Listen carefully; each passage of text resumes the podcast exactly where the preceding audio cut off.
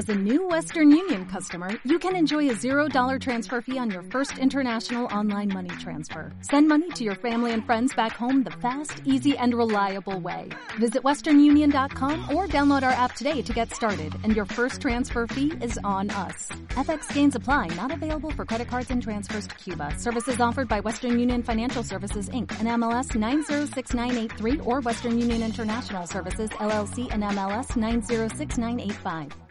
Muy buenas y bienvenido a un nuevo episodio aquí en Radio Fitman Power. Hoy tenemos con nosotros a un invitado muy especial y no porque sea un invitado muy novedoso, sino que ya ha estado aquí algunas veces, pero es especial porque es un amigo y realmente es una persona que puede aportar muchísimo.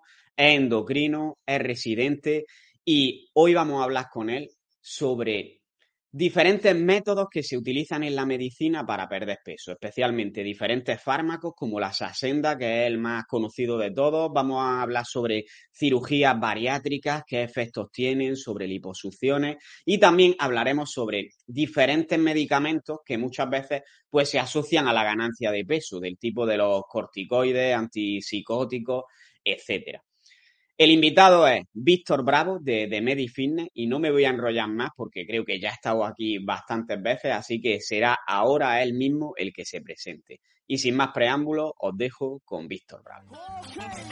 Escucha cómo suena, ya, va ahora soy yo el que se va a levantar escucha suena.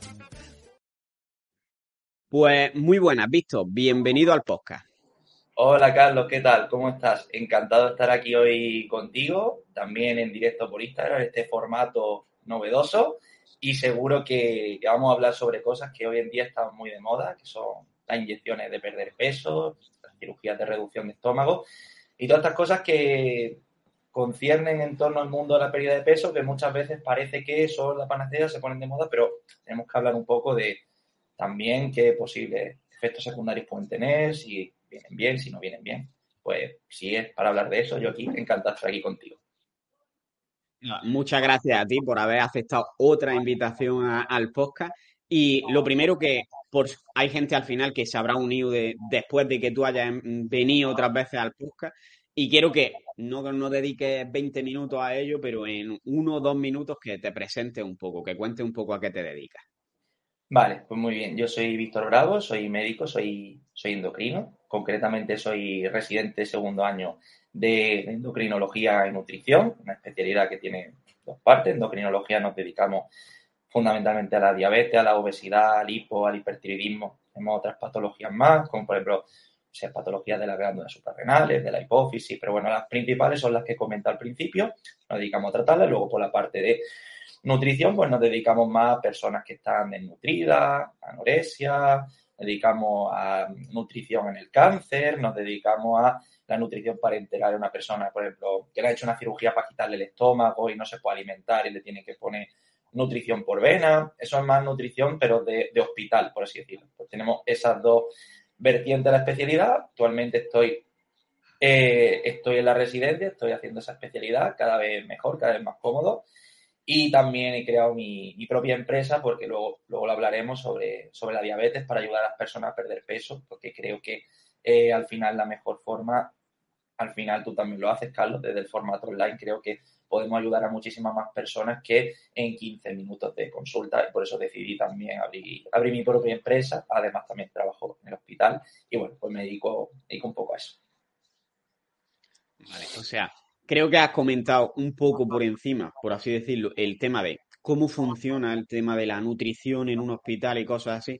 Pero yo personalmente, algo que me gusta preguntaros a los médicos es que yo veo un montón de gente antes de empezar que me dice, Carlos, no voy a empezar, por ejemplo, en tu programa porque voy a ir al endocrino. Claro, al final es algo gratis que lo cubre la seguridad social y es normal que cualquier persona pues prefiera probar primero con un endocrino antes de eh, contratar algo de pago un poco más privado. Pero quiero que me cuentes realmente tu experiencia de forma sincera y cuentes, pues si crees que el servicio que se puede dar en sanidad pública o en un hospital en general puede ser lo suficiente como para ayudar a una persona que tenga diabetes o que tenga obesidad a de verdad cambiar su hábito y conseguir algo que sea duradero a largo plazo.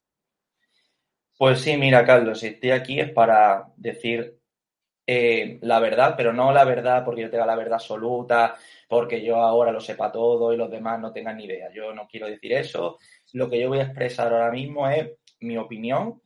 No voy a, no pienso que tenga la verdad absoluta sobre nada, no pienso que lo que yo diga siente cátedra, no pienso nada de eso. Yo solamente os puedo decir lo que hago, mi propia experiencia, la experiencia que tengo con las personas que trabajo y no puedo decir más.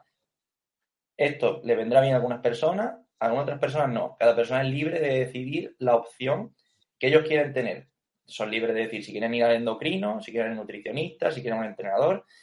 Cada persona es libre de decidir. Yo ahora lo que os voy a expresar es mi opinión desde el punto de vista de una persona que trabaja en un hospital en la sanidad pública y desde el punto de vista de una persona que tiene una empresa que ayuda a personas a perder peso que tienen diabetes. ¿Vale? Como estoy en las dos vertientes, pues creo que me siento un poco con autoridad para poder hablar del tema, pero ya os digo, no tengo, todo esto que voy a decir, cuestionároslo porque no es la verdad absoluta, ¿vale? Entonces, hay como tú me has dicho, Carlos, empezando con tu pregunta, hay gente que puede decir, sí, es que primero quiero ir al médico a que me haga una analítica, primero quiero ir al endocrino para que me vea, no sé qué, no sé cuánto.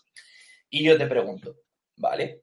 ¿Tú crees de verdad, y te lo digo yo porque trabajo ahí, ¿tú crees que de verdad el endocrino a salida pública en 15 minutos 20 como máximo que tienes para ti, una consulta contigo para la obesidad, para la diabetes, para, para el colesterol, para lo que sea por lo que haya ido tú, crees que esos 15 minutos son suficientes como para producir en ti un efecto de cambio de hábitos, que es lo que verdaderamente necesitas para perder peso. ¿Tú crees que con esos 15 minutos es suficiente para que tú integres en tu mollera todo lo que necesitas saber, aprender y conocer a largo plazo para poder conseguirlo, porque esa es otra cosa.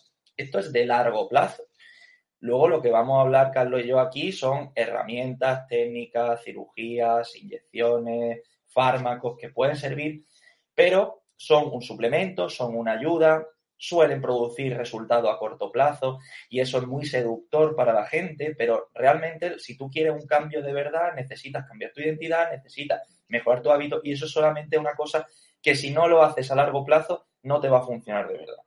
Entonces, yo soy partidario de ese punto de vista. Hay otros endocrinos, compañeros míos de otros hospitales que dicen, no, aquí al final lo que vamos a acabar es poniéndole un Ozempi a todo el mundo por real decreto y ya está. Y eso es lo único que vale porque la gente no va a cambiar. Y yo discrepo con eso porque yo sé que mucha gente que nos estáis viendo aquí, por Instagram, por YouTube, por donde sea, mucha gente sí queréis cambiar mucha gente sí queréis hacer las cosas bien, mucha gente sí que os hincháis a buscar información, mucha gente os lleváis pegando cabezazos contra la pared, haciendo dieta, matando hacer deporte, probando suplementos, probando batidos, eh, yo que sé, yendo a Turquía a operaros del estómago, o sea, la gente hace cosas, la gente que ha llegado a un sobrepeso, una obesidad, una diabetes extrema, han hecho cosas por el camino para intentar no caer en esa situación. Pero claro, al no tener la metodología, pues es normal hacerlo mal. Pero muchas veces, yo también lo digo, o sea, una parte está la parte del sistema, pero otra parte es las personas que a veces no tienen la humildad suficiente para decir, tío, que no tengo ni puta idea. Yo, yo lo digo claro, o sea, yo no tengo ni reparo para...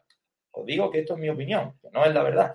Pero la gente yo la veo poco humilde para decir, tío, no tengo ni puta idea de hacer las cosas. Ayúdame, Carlos, ayúdame, Víctor, no tengo ni idea. Y hasta que no llegamos a esa situación de estar jodidamente mal, no nos damos el paso para decir, venga, me voy a poner mano a un profesional que me ayude. Pero eso en la sanidad pública a día de hoy no es posible. Está bien que vayas, que te digan que sí, que tienes que hacer ejercicio, pasa a revisión con la enfermería, que te ponga dieta, que a veces estará mejor, que a veces estará peor, pero bueno, solamente en el mejor de los casos te darán cita para un día y luego, si cumples criterios, entra en lo que se conoce, luego hablaremos de ello, el protocolo de cirugía bariátrica. ¿Quién, qué persona es candidata a una cirugía bariátrica? O para que las personas no entiendan, cirugías de reducción de estómago, que no es exactamente reducción de estómago, que es una parte de la cirugía, pero luego incluye más cosas, pero pues para empezar, tienes que tener obesidad, ¿vale? Tienes que tener una obesidad mórbida, hablando de obesidad mórbida a partir de un IMC de 40, si quieres podemos hablar de si IMC para arriba, si IMC para abajo, si es mejor que si es peor, pero una persona con obesidad el IMC es algo útil. Entonces, ¿quién entra a esa cirugía? Una persona con IMC mayor de 40, ¿vale? Eso normalmente son candidatos todos. Obviamente la persona tiene que querer. Si, si la persona se niega a hacerse una cirugía, faltaría más, no la van a operar de. No, la no van a operar a una persona que no quiere. Y luego otro, otro criterio sería tener un IMC más de 35, pero con comorbilidades. ¿Qué son comorbilidades? Pues que tengas hipertensión, que tengas diabetes, que tengas colesterol alto, que tengas triglicéridos altos, que tengas alguna comorbilidad metabólica asociada que aumente tu riesgo de, pues yo sé, tener un infarto, tener un hito, tener una enfermedad arterial periférica a largo plazo. En la obesidad grado 1, en principio no se indica ¿vale? No, no se contempla en principio, a no ser, pues yo que sé, que te vaya a Turquía y lo pagues tú por tu cuenta. Pero ya te digo, en principio serían esos los criterios y creo que la sanidad pública a día de hoy eso es lo que ofrece, que no digo que esté bien ni que esté mal, digo que es la metodología por trabajar con un volumen muy alto de personas que requieren esa atención con un número de profesionales limitado en un tiempo limitado. Que no es lo mismo que trabajar una persona como puede ser yo, como puede ser Carlos, que tenemos cada uno, pues, nuestro servicio online de atención a personas que quieren perder peso, en mi caso con diabetes, que os hacemos un seguimiento a largo plazo, que estamos encima de vosotros para que cumpláis, que os damos la herramienta, que os seguimos, que os damos clases, que hacemos todo lo que está en nuestra mano para que no os sintáis solo en el proceso, porque es que solo no lo vais a conseguir. Y si yo te doy una dieta yo te pongo en la prescripción electrónica en el ordenador, te pongo un Ozempic, te pongo un Sansenda, te pongo tu Meformina, te pongo tu DAPA, te pongo tu EMPA, lo que sea que te ponga. Luego tú cuando estés solo en casa, ¿qué vas a hacer? ¿Qué vas a hacer cuando estés solo en tu casa? ¿A quién vas a recurrir? Eh, si tienes un problema, ¿quién le vas a preguntar? ¿A quién vas a pedirle ayuda? O sea, Víctor, que, me ha dado ansiedad y me comió esto, ahora me salto la dieta. No, tío, o sea, tranquilo, puedes hablarme, puedes decirme qué, qué ha pasado, qué, ¿Qué te ha desencadenado? Vamos a intentar hacer las cosas mejor. Perdón por el enrollamiento, pero es que lo siento así, Carlos, esta es mi, esta es mi visión. Ya te digo, no es ni la mejor ni la peor, es la, ni la más correcta ni la menos correcta. Es lo que pienso. Luego las personas, allá ellos que deciden. No sé si he respondido a todo. Total. Yo creo que, que has comentado algunos puntos súper importantes en realidad y que creo que enlazan además muy bien con el tema que, vamos a hablar, porque al final han mencionado dos puntos que creo que son clave, que es el de largo plazo o corto plazo y el cambio de identidad. Y voy a empezar por dar, ahora que vamos a hablar un poco sobre el tema de cirugías bariátricas, de pastillas para perder peso, etcétera, voy a empezar un poco por dar mi opinión y quiero que lo complemente un poco ahora con la tuya, que ya más o menos lo has dicho. Pero al final, eh, ha hablado del cambio de identidad y para mí esto es clave. Es decir, el problema de la mayoría de personas es que se centran en simplemente dame una dieta que la voy a seguir durante un tiempo y voy a perder 10 kilos, voy a perder 20 kilos, voy a perder 30 kilos. O dame esas pastillas que me van a hacer que esté más saciada con la comida y por consecuencia voy a comer menos y al final voy a perder peso. O ponme un balón para que yo tenga menos ganas de comer. ¿Qué es lo que pasa con todos estos métodos? Que ¿Quién tiene la responsabilidad de tu pérdida de peso? ¿Quién es el que ha conseguido hacer eso? No eres tú. Tú no te sientes como una persona que tiene una capacidad más grande de comer bien, de cambiar de hábitos, de tener, de hacer ejercicio, etcétera. Estás pensando, he perdido peso por la pastilla. He perdido peso por el balón gástrico. He perdido peso por la cirugía bariátrica. Y al final, ¿qué pasa cuando consigues eso? Que en el momento que eso desaparece, tú no te sientes con la confianza suficiente para hacer las cosas ni has tenido un cambio de hábito la mayoría de las veces, a veces sí que se puede acompañar con ello, pero independientemente de eso, tú no tienes la misma confianza y no lo atribuyes a yo soy una persona deportista, yo soy una persona que se organiza bien en la alimentación, yo soy una persona que se cuida. No, tú te has convertido en una persona que se ha operado para perder peso o en una persona que ha estado tomando pastillas para perder peso. Cuando te quitan las pastillas, sigues siendo la misma persona. Entonces, no has tenido ese cambio de identidad y no te sirve de nada ni esa dieta que simplemente se ha centrado en que te anda un papel con lo que tienes que comer, ni esos batidos, ni esas pastillas, ni esa operación, porque no se ha centrado en lo más importante que es tu propia identidad. Entonces, por eso creo que Puede ser todo esto un buen impulso porque te puede ayudar a avanzar más rápido, pero si lo tomas como la base de tu cambio, en la mayoría de casos no va a servir para nada. No sé si estás de acuerdo o si tienes algo que añadir.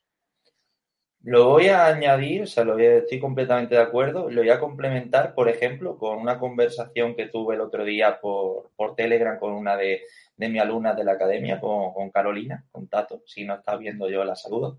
Porque el otro día ella hizo una reflexión súper importante a este respecto. Para quien no lo sepa, por ejemplo, estamos hablando de una persona que tiene una obesidad de bastante grande, son 136 kilos y medio, para más o menos ponernos en perspectiva. Y a ella, pues, evidentemente le hemos puesto su plan de ejercicio, su alimentación, su seguimiento, que nos tiene que enviar todos los días pues, sus pasos, sus comidas, etcétera, pues para poder hacer un seguimiento en condiciones. Y ella, cuando ha pasado por este proceso, ya lleva dos meses con nosotros aproximadamente, ¿a qué conclusión ha llegado? Yo ya, o sea, sinceramente, la verdad, no es la persona que más peso ha perdido con nosotros. De hecho, te diré que a lo mejor ha perdido poquísimo. No me importa reconocerlo porque yo sé que hay gente que pasa por mis manos que ha perdido 20 kilos, gente que ha perdido 15 y gente como esta persona que a lo mejor lleva dos meses y a lo mejor ha perdido muy poco. Pero ¿sabes qué me dijo el otro día? Que yo sé que esta persona va a hacer que dentro de 10 años sea otra persona distinta. Si continúa con esta mentalidad, evidentemente. Si no, pues evidentemente no. Yo sé que eso va a ser así porque me dijo el otro día. Mira, Víctor, ¿sabes qué pasa? Que yo ya paso del peso, tío. ya paso del peso. Yo lo que voy a hacer es centrarme en esas acciones que tengo que hacer todos los días. Yo me voy a centrar en mandarte todos los días una captura de pantalla con 10.000 pasos. ¿Por qué? Porque sé que si yo acumulo 10.000 pasos todos los días durante 10 años, yo voy a perder peso. Yo sé que si te envidio, eh, digo, si te envío un vídeo, no te envidio, te, te envío un vídeo tres veces a la semana para dejar constancia de que he hecho el ejercicio, de que me he esforzado, que me ves la cara roja de que me he esforzado, ¿vale? Que estoy entrenando a un 8 de 10 de intensidad. Y si yo cumplo el plan de alimentación si peso la comida, peso las cantidades, me siento saciada, estoy bien, me veo más ágil, estoy de pie, que estoy mucho más estable, me veo más activa, camino, ya no me canso, etcétera, a lo mejor, mejor esta persona no ha perdido 15 kilos en dos meses, que es lo que quiere todo el mundo, pero se siente mejor, se siente más ágil y se siente más sana. Y me dijo, yo me voy a centrar en el hábito, el peso no me importa. Yo ya sé que esa persona va a acabar con el peso perdido pero no porque no por los kilos que haya perdido en estos dos meses, sino porque tiene ya la constancia y sabe que ese es el camino. Y así me lo dijo ese mensaje y le dije, acabas de hacerlo más difícil, Carolina, acabas de hacerlo más difícil.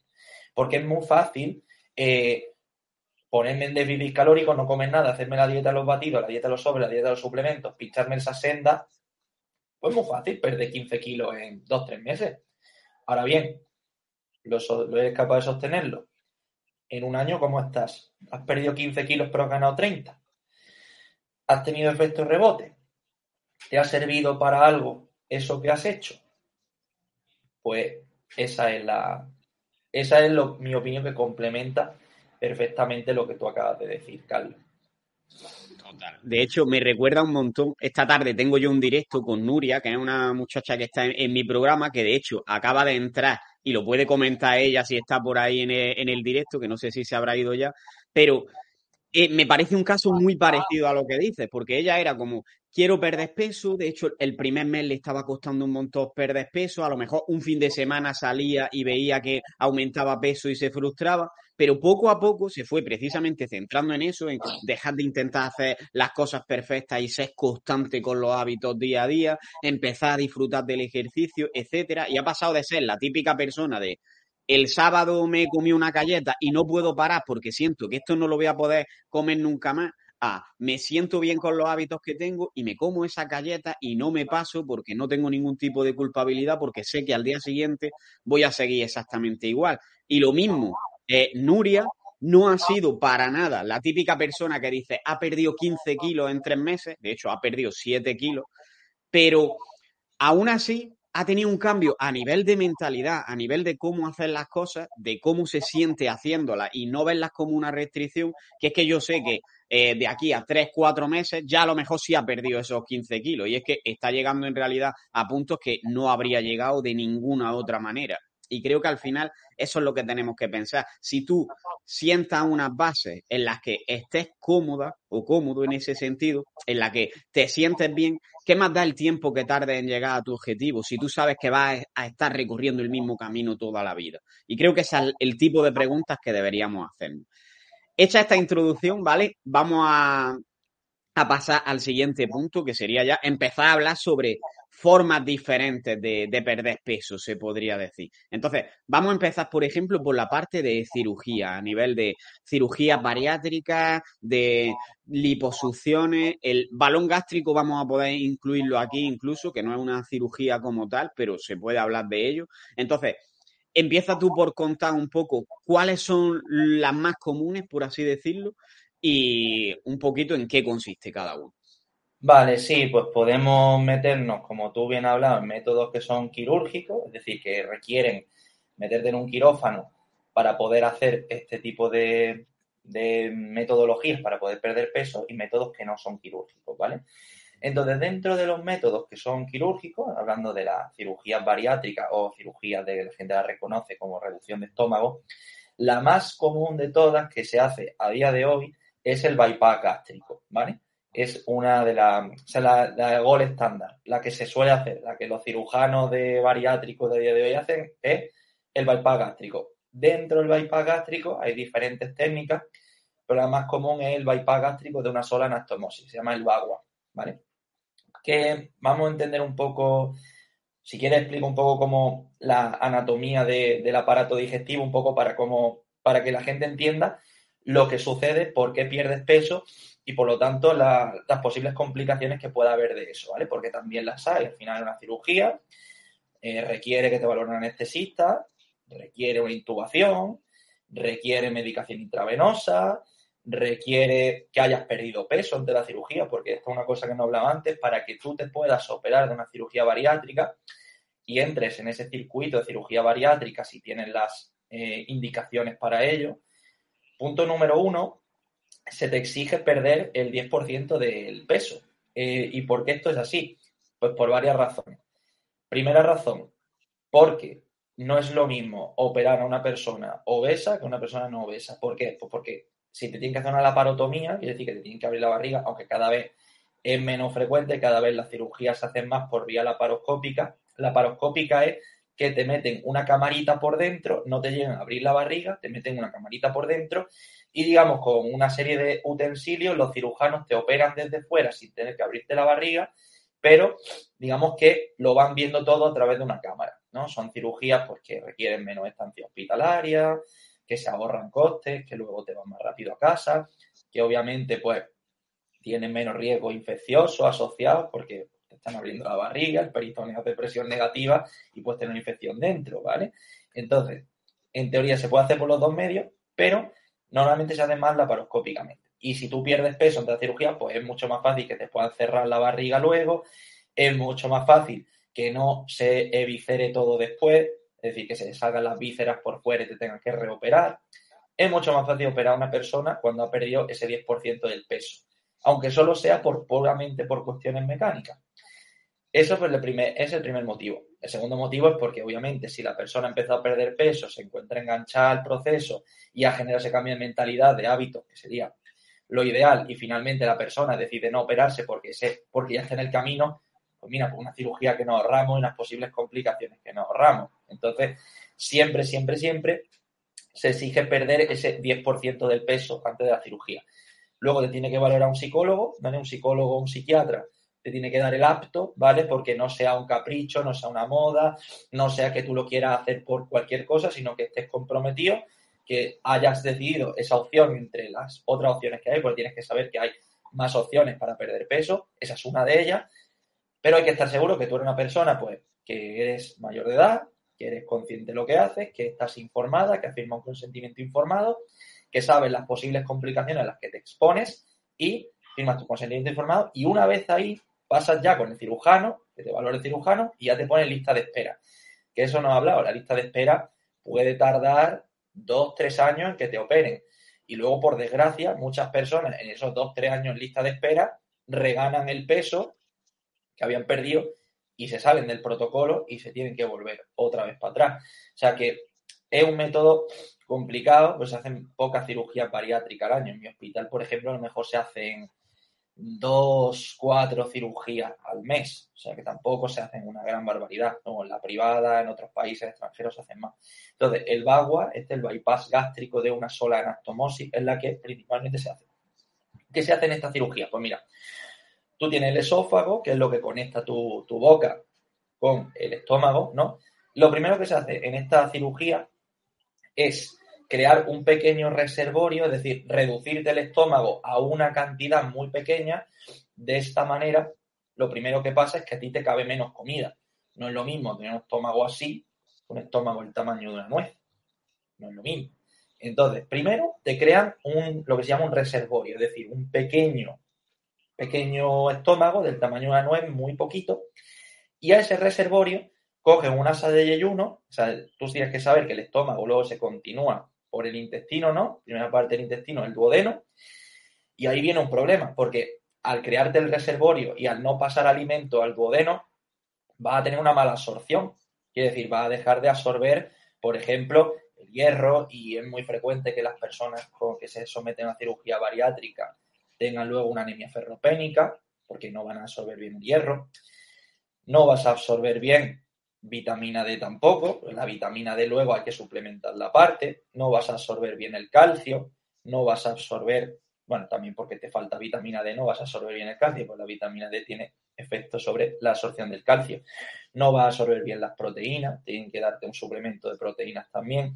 No vas a absorber bien las grasas, porque si, bueno, eso depende un poco de cómo te funcione la función pancreática, porque luego también te dejan que la bilis se pueda juntar con el alimento. Y en función de cómo hagan el asa común después, pues hacen que se mezcle la bilis con el alimento para que tú puedas absorber al menos parcialmente las comidas. Pero al excluirte esa primera parte del, del tracto digestivo, que es el duodeno, ahí ya se va a producir mala absorción, 100%. Tú tienes que saber que si tú te sometes a una cirugía bariátrica, tú luego ya de por vida vas a tener que recibir una suplementación nutricional, también lo he dicho con vitamina B12, porque si te excluyen el estómago y el estómago tiene que producir una sustancia, se llama factor intrínseco, que hace que tú puedas absorber la vitamina B12 y tú no tienes estómago funcionable para producir eso, te vas a tener que luego suplementar la B12. Tú tienes que saber que hay una serie de vitaminas y de suplementos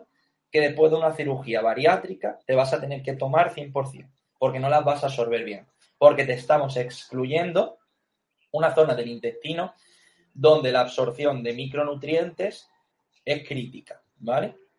Entonces, lo que hacen es directamente del duodeno pasamos al yeyuno, que es una siguiente parte del intestino delgado, te suben ese asa al estómago, te la empalman con ese reservorio que te han creado en forma de nuez y luego ya se crea el asa común, que es donde va la comida, con la bilis que procede de ese duodeno por donde no pasa comida, ¿vale? Entonces, en función de cómo de largo sea ese trozo de, que queda entre el yeyuno y la válvula ileocecal, que es la que conecta con el colon, en función de lo largo que sea eso, tiene más trozos de superficie de absorción o menos. Las cirugías de antes, las que se hacían el escopinaro, el larrad, el cruce duodenal, las que se hacían al principio, te dejaban una superficie muy corta. Entonces eran muy mal absortivas. La persona se desnutría mucho, tenía muchas complicaciones, absorbía muy pocas proteínas, perdía mucho peso, pero se desnutría muchísimo.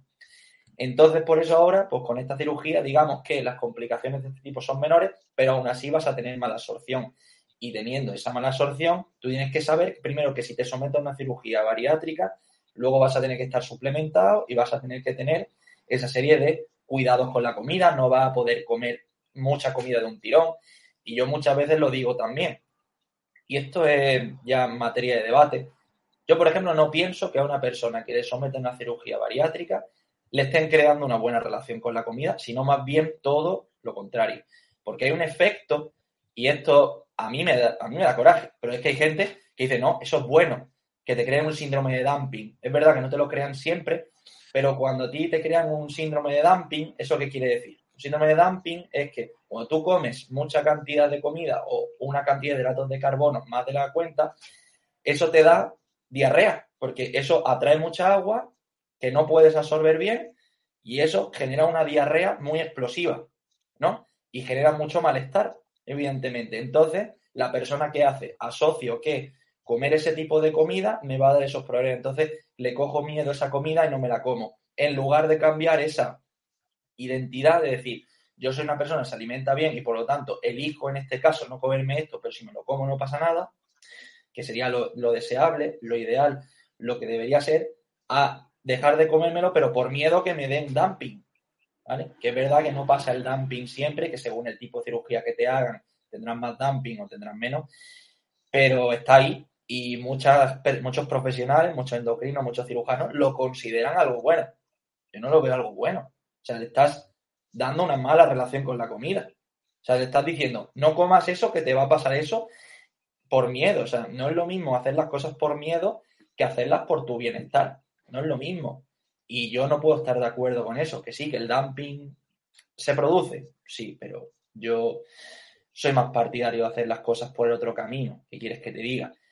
¿Estoy en contra de cirugía bariátrica? No, no estoy en contra de cirugía bariátrica. Es una herramienta más, pero no creo que un dumping, que provocarle un dumping a alguien sea algo positivo y no hay que buscarlo desde luego. Y los cirujanos no, evidentemente no lo buscan, pero si se produce como efecto colateral de la cirugía, como la mala absorción, pues tú tienes que saber que esto tiene efectos secundarios y uno de efectos secundarios son, es el síndrome de dumping, ¿vale?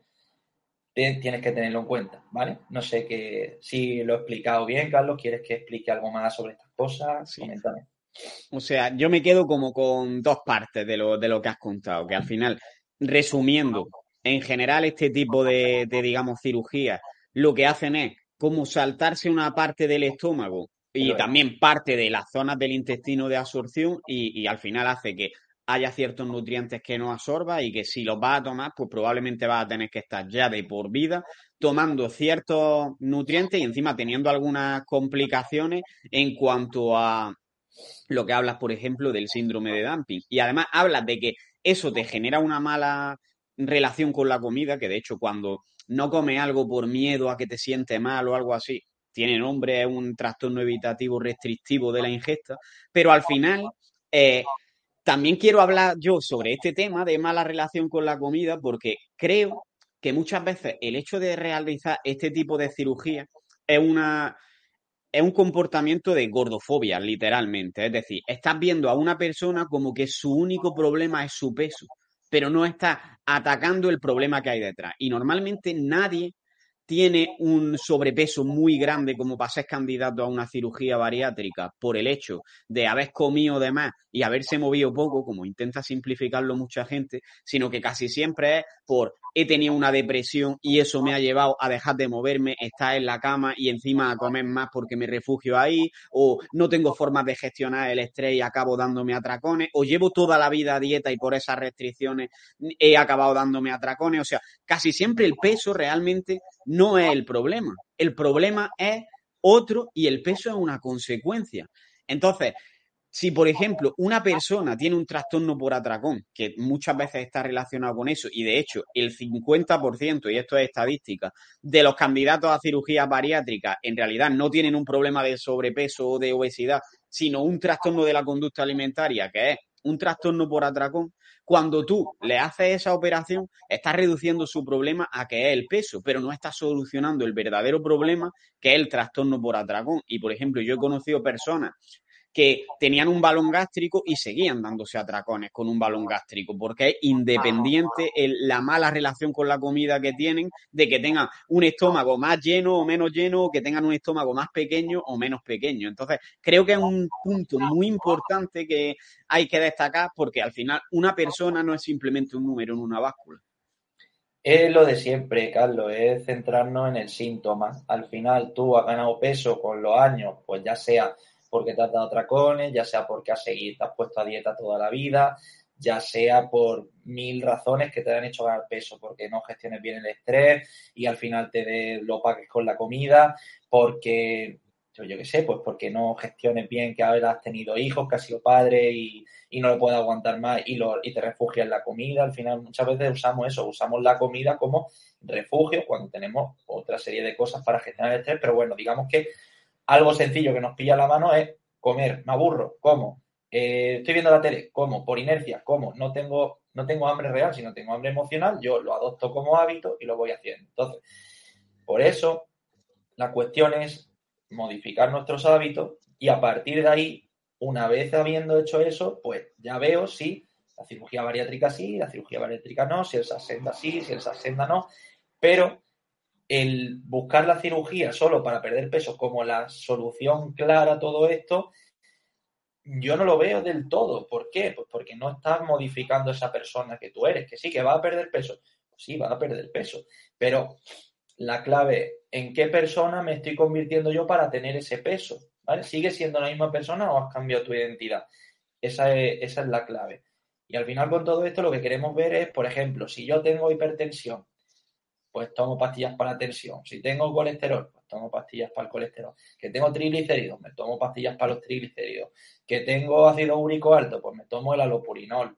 Y así podemos estar añadiendo, añadiendo, añadiendo. Si tengo peso, cirugía bariátrica. Si tengo peso, sasenda. Si tengo peso, Zempi. Si tengo diabetes, meformina. Y así podemos estar ad libitum todo el rato, siempre. Y si esa pastilla me da un efecto secundario, bueno, pues te lo trato con esta otra pastilla. Y si esto me da un efecto, pues otra. Vamos a ver, tío. O sea, ¿hasta cuándo vamos a llegar? Que hay gente que está con 15, 20 pastillas al día, la polifarmacia. O sea, ¿a dónde vamos a llegar? Si esto lo solucionas tú con las tres herramientas claves que explico yo, por ejemplo, en mi programa a todas las personas, alimentación saludable, sin estar restringido, sintiéndote saciado, mejorando tu relación con la comida. Vamos poco a poco, no tenemos prisa, lo que hemos estado explicando antes. Yo sé que para ti es importante, si nos estás escuchando, perder peso en poco tiempo. Todos queremos los resultados, nos encantan, sí es verdad, los conseguiremos. Pero tenemos que ser realistas también. Y yo te lanzo a ti la pregunta, por si quieres, y cerramos con esta pregunta, este bloque, Carlos, como tú prefieras. Yo te lanzo esta pregunta. ¿Tú qué prefieres? ¿Operarte del estómago, ponerte esa senda, ponerte Ozempi, tomarte suplementos, tomarte batidos, tomarte pastillas, ponerte a dieta, lo que sea? ¿Tú qué prefieres? ¿Eso? ¿Perder 15 kilos en poco tiempo y luego, no, no digo que vayas en todos los casos, pero en muchos casos, volver a recuperar porque tú no has mejorado tu hábito? Ese es el camino que le espera a mucha gente. O a lo mejor perder 4 o 5 kilos en tres meses, que tampoco es una locura, haciendo las cosas bien, siguiendo unas pautas, sabiendo que estás en el camino para perder todos los kilos que te hagan falta a largo plazo, a un año, a dos, a tres, pero sabiendo que tienes la metodología correcta, que te relacionas bien con la comida, que te sientes bien, que te sientes más ágil, que te sientes que eres capaz de controlar tu impulso. ¿Tú qué prefieres? Esa es la cuestión. Creo que, creo que queda bastante claro lo que, lo que acabas de comentar. Así que eh, para seguir un poco con esto, o sea, no quiero como cerrar el bloque porque hemos hablado un poco de cirugía bariátrica y al final esto es como hacer cortes, que te salte el estómago, cosas así, pero no hemos hablado de otras que se suelen utilizar mucho, pues del tipo eh, el balón gástrico ah, o la liposucción. Entonces, quiero que me des tu opinión sobre este tipo de métodos. Sí, bueno, a ver, también dentro de la cirugía yo he hablado de la más común que es el bypass, ¿vale? Tenemos otras que, por ejemplo, es la manga gástrica, ¿vale? Que al final, la manga gástrica, por ejemplo, te voy a resumir las más así. O sea, hemos hablado del bypass, que es la más común, ahora vamos a seguir haciendo una parte final de estas menos frecuentes, que se hacen menos, importante de eso. A ver, esta es la manga, que también te hacen una laparoscopia y básicamente te cortan el estómago por su curvatura mayor. ¿Eso qué hace? Pues reducirte el volumen de estómago que tienes y por lo tanto que te entre menos comida. ¿Qué pasa? Que no te producen mala absorción, inducen menos pérdida de peso a largo plazo, por lo que se ha visto en los estudios, que por ejemplo el bypass. Ese es otro tipo de cirugía que hace.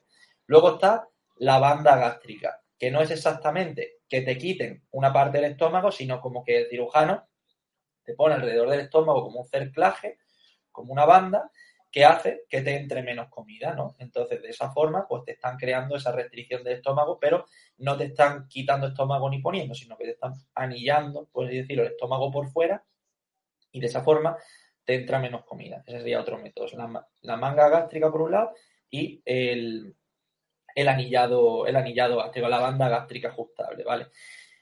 Esos son métodos que son quirúrgicos, ¿vale? Luego son los métodos no quirúrgicos, que es el que ha comentado Carlos, que es el balón intragástrico, ¿no? ¿Qué se hace ahí? Básicamente, esto se hace más, suelen hacer los digestivos, los médicos especialistas en aparato digestivo, mediante endoscopia digestiva alta. Básicamente te meten un endoscopio, ¿vale? Que te llega al estómago y dentro del estómago te hinchan un balón, ¿vale? Hay diferentes tipos de balón, no me los conozco todos, pero básicamente lo que hacen es meterte un balón dentro y según el tipo de balón que te metan, los que se metían al principio producían úlceras, producían mucho malestar en el estómago, pero al final tú piensas que te hinchan un balón dentro de lo que es tu aparato digestivo, dentro de lo que es tu estómago, y eso al final, pues yo qué sé, imagínate que tienes una pelota de playa ahí dentro, ¿no?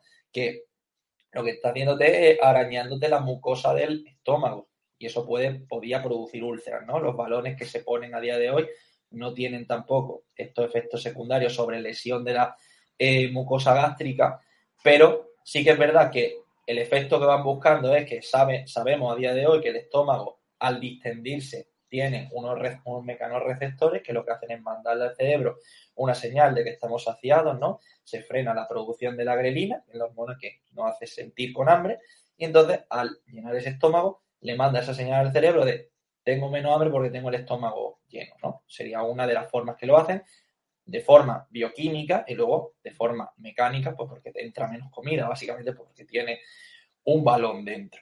Entonces, esa sería otra forma de hacerlo, pero eh, se suele hacer como método temporal, ¿no? No es un método definitivo. Tú tienes un balón dentro, tarde o temprano te lo quitarán. Las cirugías ya sí son obviamente por definición un método definitivo, porque no te van a modificar la estructura del aparato digestivo una vez que te han operado, ¿no?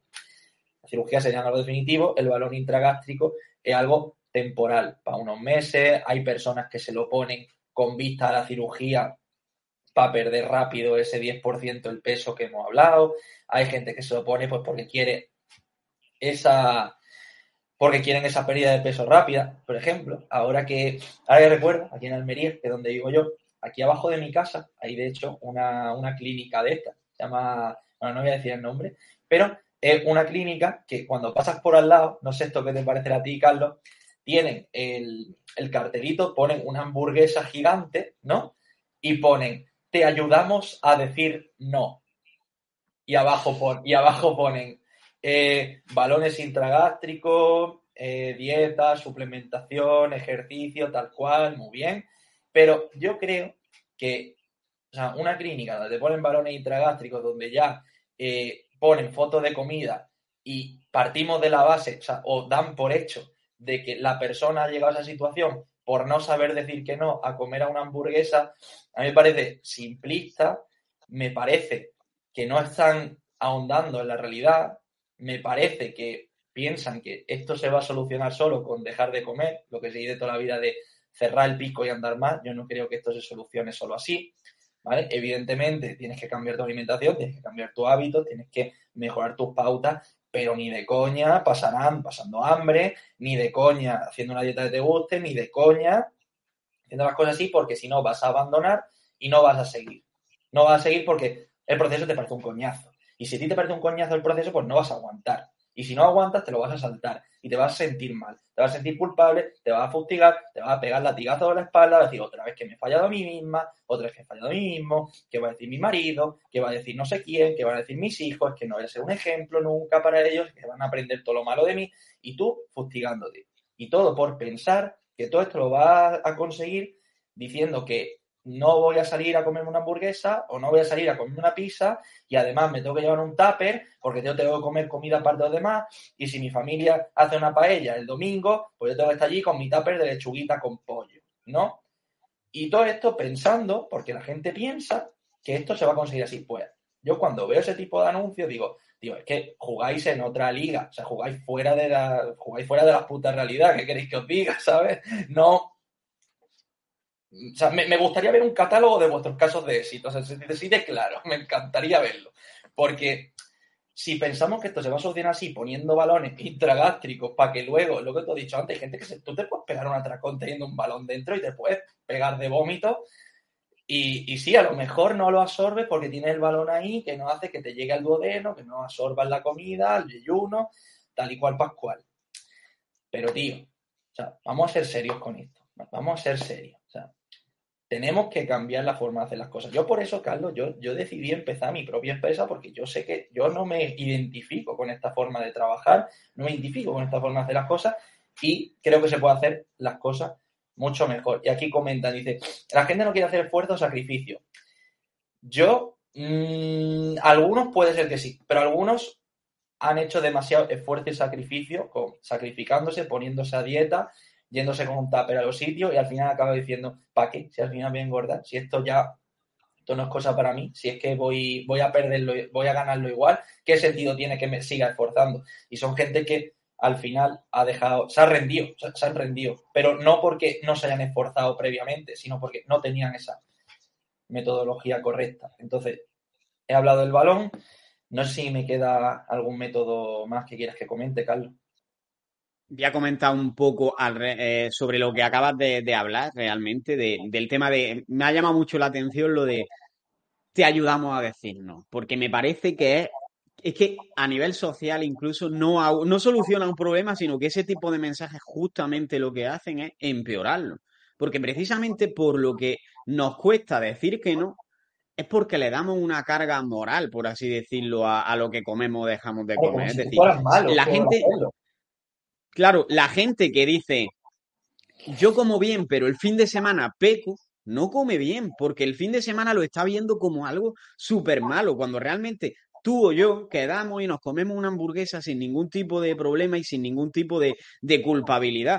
Y eso nos hace que como no lo estamos juzgando, justo después de la hamburguesa, a lo mejor en la cena, no decimos, ya lo he echado todo a perder y, nos comemos una ensalada o, lo, que tenga, lo que nos apetezca porque no tenemos como esa necesidad imperiosa de decirle que sí cada vez que nos ofrecen una hamburguesa o cada vez que nos ofrecen un dulce, porque al final es una buena relación con la comida y está visto y demostrado que no es algo como que cuando yo digo que no puedo comer esto se convierte en una tentación o que sea por el alimento concreto, sino que el simple hecho de que tú percibas un alimento como que no lo puedes comer, como que está prohibido, hace que la, el tener cerca ese alimento o el comerlo te genere más dopamina incluso en el cerebro. Entonces, vas a tener más ganas de comerlo y encima cuando te lo comas va a convertirse como en algo que te da más placer, que al final hay mucha gente que dice, es que yo tengo adicción al azúcar, por ejemplo. No tiene adicción al azúcar, el azúcar no es adictivo, nadie se come cucharadas de azúcar porque sea azúcar. Lo hacemos porque estamos viéndolo como algo prohibido, porque intentamos restringirlo y eso hace que cuando lo tomes te genere más placer todavía. Entonces, que tú tienes un momento de estrés, pues vale, vamos a comer azúcar porque sé que es algo que me da placer, que mm, vale. Entonces, al final acaba empeorando tu relación precisamente por este tipo de mensajes y en vez de estar solucionando un problema, lo estás agrandando. Y ahora sí que me gustaría que hables también de la liposucción. ¿vale? Que creo que es algo también que está bastante de moda. Tú reoriéntame al, al guion porque me, me, explayo y se me olvida que tengo que hablar también de eso. A ver, las liposucciones realmente no es una cosa que, por ejemplo, en la sanidad pública se suele hacer. Se suele hacer más como en sanidad privada, en medicina estética. Y realmente la liposucción no te soluciona un problema, básicamente porque lo que hacen es retirarte tejido graso. El tejido graso no es el enemigo, no tienes que machacar la grasa, no tienes que hacer el sudor, no es la grasa llorando, no es, no es eso, ¿vale? Eh, la liposucción lo que hacen es que están quitando un tejido metabólicamente activo, como el tejido adiposo, que produce una gran cantidad de hormonas que te hacen. O sea, esto que te voy a decir no te lo vas a creer, pero tu tejido adiposo, ¿vale? Tan malo que es, produce hormonas que te sacian. Por ejemplo, la leptina la produce el tejido adiposo y la leptina sobre el cerebro lo que hace es mandarte una señal de saciedad. O sea, que tan malo no es. De hecho, las personas que tienen obesidad producen mucha leptina también porque tienen resistencia a la leptina en el cerebro, ¿vale? ¿Pero por qué? Pues porque lo que hacen es mandarte una señal al cerebro y decir, oye, que estoy lleno ya, el adipocito, el tejido graso, estoy ya lleno, no cabe más aquí. Pero la solución, ¿vale? Y esto sería como el equivalente a, en lugar de vaciar ese armario que tienes lleno de grasa y tirar esas prendas de ropa que ya no te están sirviendo porque, pues yo qué sé, las quieres donar al Madre Coraje para dárselo a los niños más desfavorecidos, en vez de hacer eso, lo que tú haces, ¿vale? En vez de hacer eso y quemarlo y donar ese dinero de esa, de esa manera, en vez de hacerlo de esa forma, tú lo que haces con una liposucción es quitártelo de en medio y no, digamos que no tiras la ropa del armario, sino que tiras el armario entero a la basura. No es lo mismo, piénsalo. Tú quieres vaciar el armario para vaciarlo de grasa y que luego ahí, pues, ya vaya entrando grasa, vaya entrando menos, pero que no tenga el armario atestado. Yo, por ejemplo, siempre explico la resistencia de insulina, como el armario que te voy detrás, yo lo llamo la, la metáfora del armario que explota, ¿no? Cuando tú tienes resistencia a insulina, ¿vale? ¿Qué va a pasar? Tú vas acumulando grasa en el armario. Imagínate que la grasa son tus prendas de ropa, son tus camisetas, son tus pantalones, son tus blusas, son tus faldas, lo que tú quieras que tú metas en el armario, tus zapatos. Tú lo metes en el armario. Entonces, con el paso de los años, tú vas metiendo cada vez más ropa. A lo mejor te ha hecho comprador compulsivo del Zara, yo qué sé, empiezas a comprar, a comprar ropa, la empiezas a meter. Llega un punto que ya no te va cabiendo más ropa en ese, en ese armario, ¿no? Entonces, ¿qué va a pasar cuando llega una situación de obesidad? Que tú al final, ya sea por el estrés, ya sea por cualquier cosa, que acabas teniendo un superávit calórico crónico a lo largo del tiempo, el armario, el armario ya no le cabe más ropa, tío. El armario tienes que vaciarlo. Y si no lo vacías tú con el ejercicio, con la alimentación, con el cambio de hábitos, con lo que tienes que hacer, el armario se va a vaciar por sí solo. Va a explotar. Y cuando explota, ¿qué va a pasar? ¿Dónde va a ir esa ropa? Pues esa ropa pues se va a ir encima de esta silla, que es donde estoy yo. Se va a colgar encima de esa puerta en ese perchero, se va a parturrear por toda la casa. Imagínate que ahora tienes tu zapato encima de la lavadora, la camiseta encima del sofá, o sea, toda la ropa desperdigada por la casa. Y eso va a hacer que tú pues no te puedas sentar en la silla, no te puedas sentar en los sitios pues, porque tienes ahí los zapatos, eso molesta muchísimo. Estás generando resistencia a insulina. Estás generando que todos tus órganos, que serían el sofá de tu casa, la silla, la lavadora, todo lo que quieras, se acaban llenando de esa ropa. Y si se llenan de esa ropa, no se pueden llenar de otras cosas. Tu glucosa no va a entrar bien a los sitios, va a generar resistencia a insulina. ¿Por qué? Pues porque has reventado ese armario, porque no lo has vaciado de ropa en su momento y se te ha llenado toda la casa de ropa. Y cuando se te ha rellenado de ropa, ya tu glucosa no entra a los sitios. Tu glucosa ya no entra a los sitios, a largo plazo te vuelves diabético, te vuelves diabética, tienes diabetes tipo 2. Por la obesidad te puede generar diabetes. Entonces, todo esto que iba, cuando tú te haces una liposucción, tú lo que haces es, venga, voy a optar por la solución rápida, voy a tirar el armario.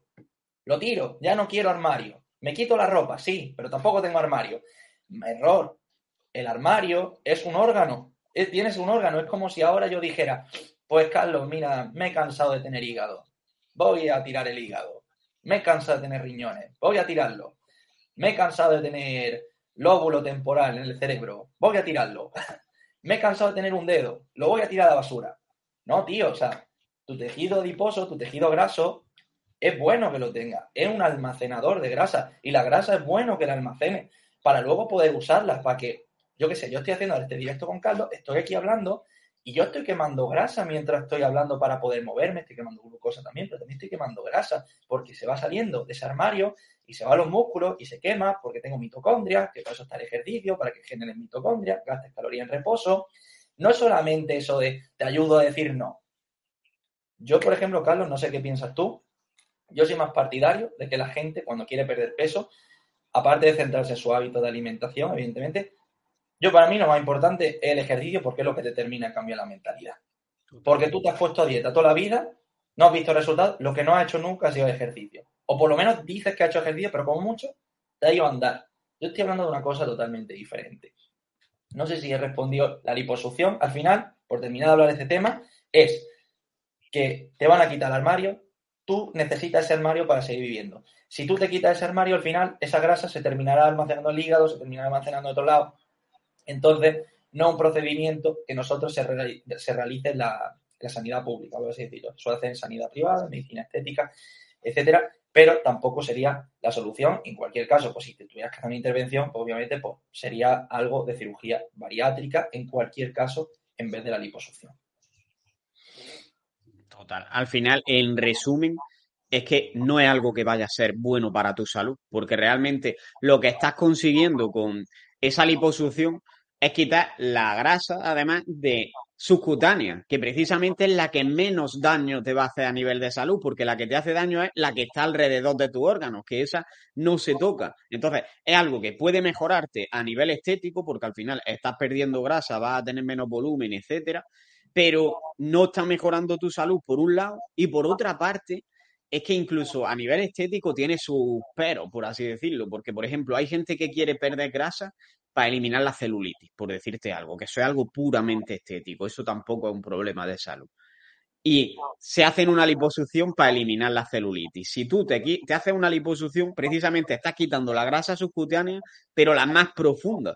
Entonces, lo que estás no elimina la celulitis, vas a seguir teniendo celulitis por mucho que te haga esa liposucción. Entonces, ni has mejorado tu salud y si tu objetivo encima era el de quitarte la celulitis, es que tampoco lo has conseguido. Entonces, estás, estás perdiendo tiempo, perdiendo dinero y haciéndote algo que es invasivo en realidad eh, para nada. Entonces, creo que con esto podemos cerrar un poco como esta primera parte, entre comillas, del podcast porque hemos hablado durante bastante tiempo sobre tema de cirugía y creo que nos queda por hablar todo sobre fármacos, tanto para perder peso como para ganar peso. Y hasta aquí llega el episodio de hoy. Si te ha gustado, puedes apoyarnos y darnos más difusión compartiéndolo en las redes sociales, dejando una valoración en iTunes o un comentario en iVoox y sobre todo, seguir viendo los siguientes episodios. Nos vemos en el siguiente y un saludo y a seguir creciendo.